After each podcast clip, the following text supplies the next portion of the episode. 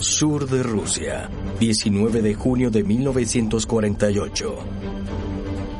En Kapustin Yar, una remota instalación militar soviética, un objeto volador no identificado es detectado.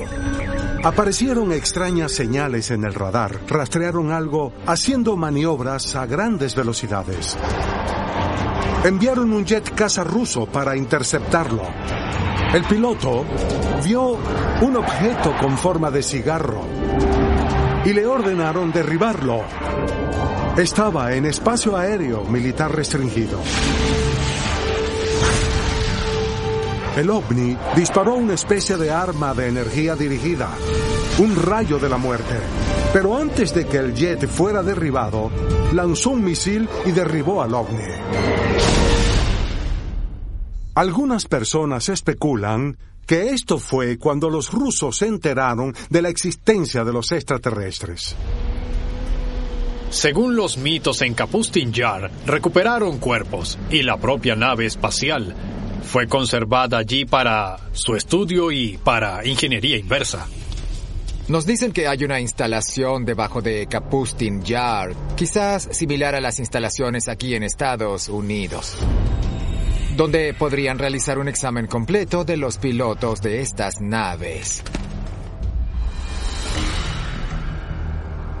Para los investigadores de los antiguos astronautas, lo que hace más significativa la historia de Kapustin Yar es que ocurrió a menos de un año del incidente de Roswell, en el cual un ovni al parecer se estrelló en el desierto de Nuevo México en junio de 1947. Eso pasó en la unidad militar del mundo que tenía armas nucleares. Era la unidad 509 de Roswell. También en la Unión Soviética en lugares como Kapustin Yark. Hay mucha actividad ovni reportada y enfrentamientos militares como en los Estados Unidos. Y yo creo que los extraterrestres tenían un gran interés en las tecnologías nucleares que desarrollábamos entonces en el planeta Tierra, que es justo por lo que estaban allí. Por eso ellos estaban allí. Es posible que los incidentes de Kapustin Yar y Roswell fuesen intentos de los extraterrestres de hacer contacto por el reciente desarrollo de la humanidad con armas nucleares. Pero si tal contacto ocurrió, ¿mostró una cooperación secreta entre las dos superpotencias del mundo? ¿O solo generó más rivalidad y competencia?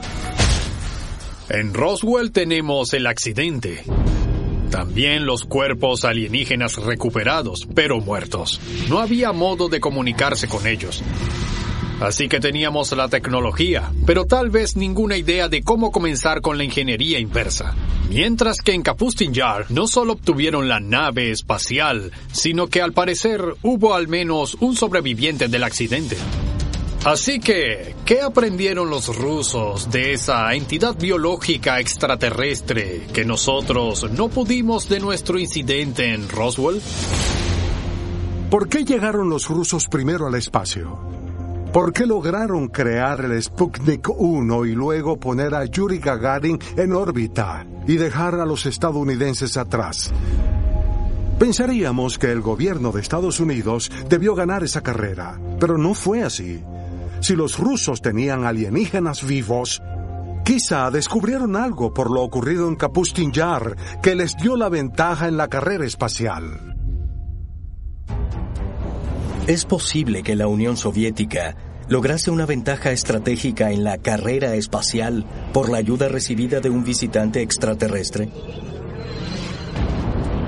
Pero, de ser así, cómo fueron alcanzados, y algunos dirían que superados, tan rápidamente por Estados Unidos al ser los primeros en llevar humanos a la Luna.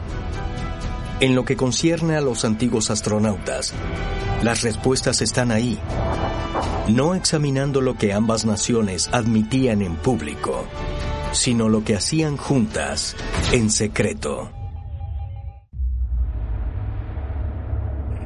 17 de julio de 1975.